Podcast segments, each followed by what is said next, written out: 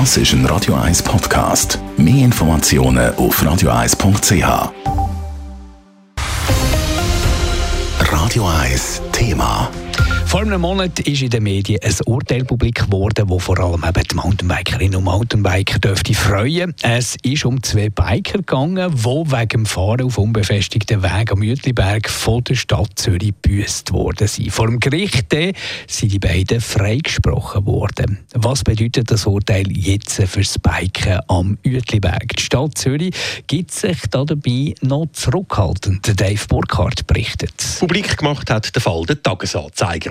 Zwei Biker sind in einer Fernsehdoku am Uetliberg Velofahren. Daraufhin hat ein inzwischen pensionierter Revierförster Strafanzeige im Namen und Auftrag von der Stadt Zürich eingereicht.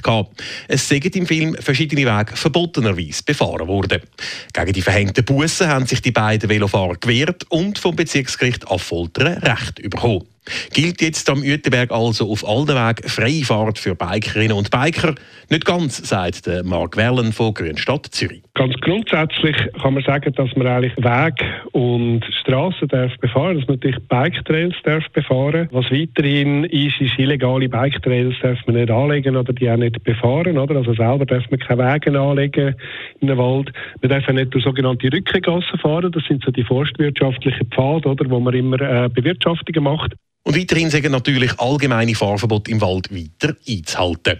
Außerdem appelliert der Mark Werlen, dass alle, die sich im Wald am Müteberg aufhalten, einander gegenüber sollen rücksichtsvoll sein Ziel sei ein konfliktarmes Nebeneinander. Und dass auch die Natur, der wertvolle Naturraum, den wir dort haben, auch geschützt ist. Und das heisst, dass die schmalen Wege, wo man halt schnell muss ausweichen und dann werden die Wege innen breiter, dass man dort Rücksicht nimmt, einerseits auf die anderen Leute, die unterwegs sind, aber eben auch auf die Natur. Auf unserer Seite ist es immer noch wünschenswert, das, dass man auch unbefestigte Wege weiterhin eigentlich nicht tut mit dem Velo befahren, auch wenn man jetzt dort von so etwas keinen Bus muss erwarten muss. Und der Mark Wellen verweist auch auf die gute Bike-Infrastruktur, die es am Uetliberg schon gibt.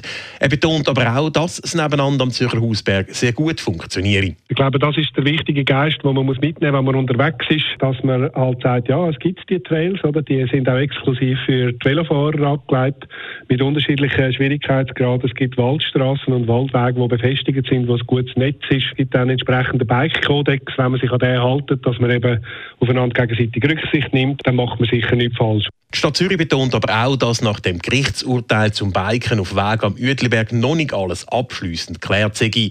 Das Urteil nimmt nämlich Bezug auf das kantonale Waldgesetz. Darum wartet die Stadt Zürich vor allfälligen weiteren Schritten jetzt zuerst mal die Beurteilung durch den Kanton Zürich ab. Dave Burkhardt, Radio 1. Radio 1 Thema. Jederzeit zum Nachlesen als Podcast auf radio1.ch.